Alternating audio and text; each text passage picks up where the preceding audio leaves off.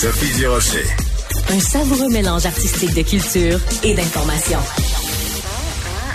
La mort euh, du dissident russe Alexei Navalny euh, marque-t-elle le début d'un d'une nouvelle voie en Russie? Est-ce que le peuple va se soulever? Est-ce que ça nous annonce des lendemains meilleurs ou des lendemains plus sombres?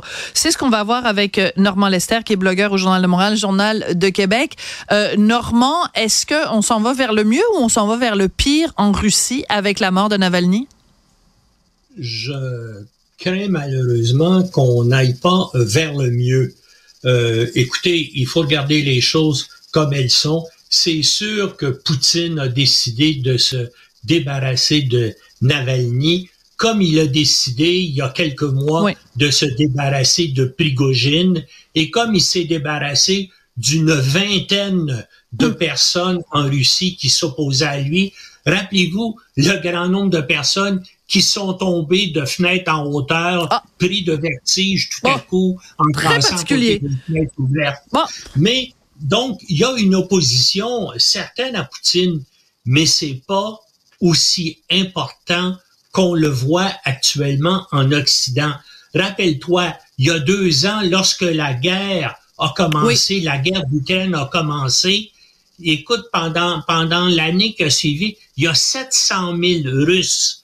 Donc, souvent euh, des jeunes avec des niveaux d'éducation élevés qui, qui étaient opposés à Poutine et qui voulaient pas vivre dans ce régime-là, qui sont allés euh, à l'étranger. Donc, ces gens-là qui pourraient hmm. former les groupes les plus importants pour s'opposer à Poutine, ils sont rendus à l'étranger, puis ils hmm. veulent probablement pas revenir euh, en Russie. Et tous les sondages indiquent malheureusement que Poutine a le soutien d'une majorité de la population russe si on peut faire une comparaison entre le Québec et le Canada, pense que les Russes sont comme les Canadiens anglais vis-à-vis le Québec.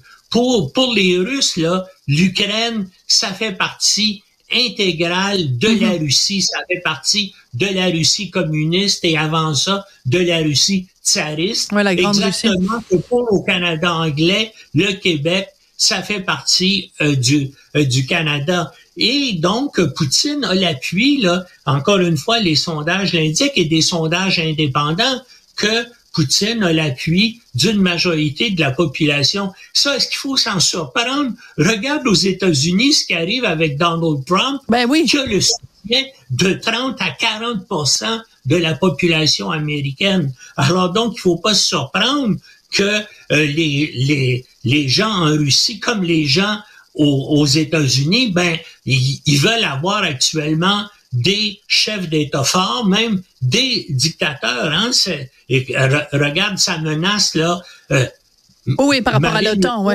France a des bonnes chances d'être ça, ça menace tous les pays, euh, dans le fond, démocratiques et particulièrement les pays en, en Europe oui. ici en Amérique du Nord, parce que c'est tout le problème aussi pour nous et pour euh, les, les Européens et les Américains, c'est l'immigration illégale, euh, l'immigration clandestine, mais mais ça fait que euh, Navalny, espérons, puis on, et là, je vois que le, que le président Biden va annoncer à l'occasion du deuxième anniversaire de la guerre d'Ukraine des nouvelles sanctions contre la Russie. Hmm. Maintenant, est-ce que ça va changer quoi que ce soit? Malheureusement, je ne le vois pas. Et tu as vu les premières réactions euh, finalement à, la mort de Navalny? Il y a eu des petites manifestations un peu partout. Un peu partout ça n'a pas été une, une révolte générale. Oui, mais c'est là, c'est là que je m'en venais, Normand, parce que je comprends fort bien. Tu dis, euh, selon les sondages, les gens, là, une majorité, en tout cas de la population russe, continue, continue à appuyer Poutine. Donc, ça veut dire que sachant pertinemment que ce gars-là est prêt à assassiner ses opposants politiques, malgré tout, les gens continuent à leur accorder confiance parce que tu faisais un parallèle tout à l'heure avec les Canadiens anglais. Si on savait ce qui n'est pas le cas, bien sûr. Si on savait que euh, Justin Trudeau fait assassiner des gens qui sont pour l'indépendance du Québec, je pense pas qu'il y ait des Canadiens anglais qui continueraient à dire ah oui oui oui euh, Justin on est derrière toi. Tu comprends? C'est ce, c'est cette partie-là du psyché russe que j'ai de la difficulté à m'expliquer. OK, écoute-moi bien, c'est qu'ici, on a des médias d'information indépendants qui sont critiques hmm. et qui exposent les réalités. Il y a un débat. Tandis qu'en Russie, Poutine contrôle la totalité des médias russes. Hein. Il a chassé les derniers médias opposants avec le début de la guerre d'Ukraine. Et c'est ce que Tucker Carlson, c'est ce que Tucker Carlson aurait dû euh, faire ressortir euh, lors de son, son entrevue avec euh, Poutine au lieu, de, au lieu de lui lécher les bottes. Et encore, je reste poli parce que je pourrais parler d'autre chose. Merci. Merci beaucoup. Merci beaucoup, Normand. J'aime ça te faire rire, Normand.